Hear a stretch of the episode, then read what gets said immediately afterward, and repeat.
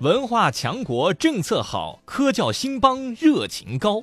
为了不给祖国拖后腿，每一个人都付出着自己的努力。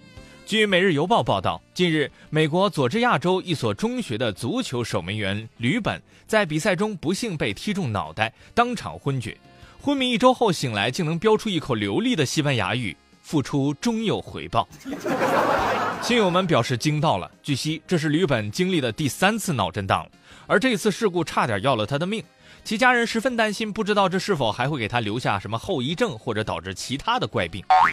因脑震荡昏迷，醒后狂飙西班牙语。对此，有网友表示：“原来集齐三次脑震荡可以召唤一个语言包啊！”以后我们可以这样夸学霸：“你脑子是不是被球踢过？”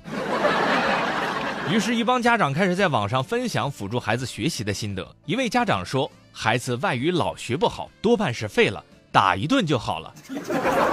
哪里不会踹哪里，再也不用担心孩子的学习了。”之后，便有睿智的网友建议，雅思托福门口以后可以多放几个球场。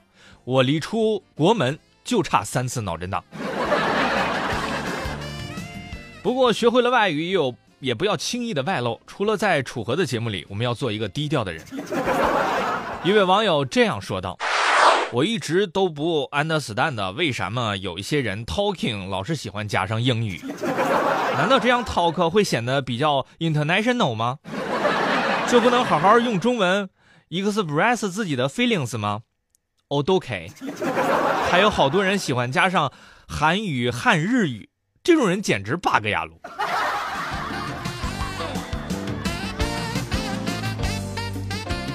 再来关注《华商报》今天发出的最新消息。众所周知，空气采样器本是实时监控空气质量的。作为国家直管的长安区监测站，不经允许啊，任何人是不得入内的。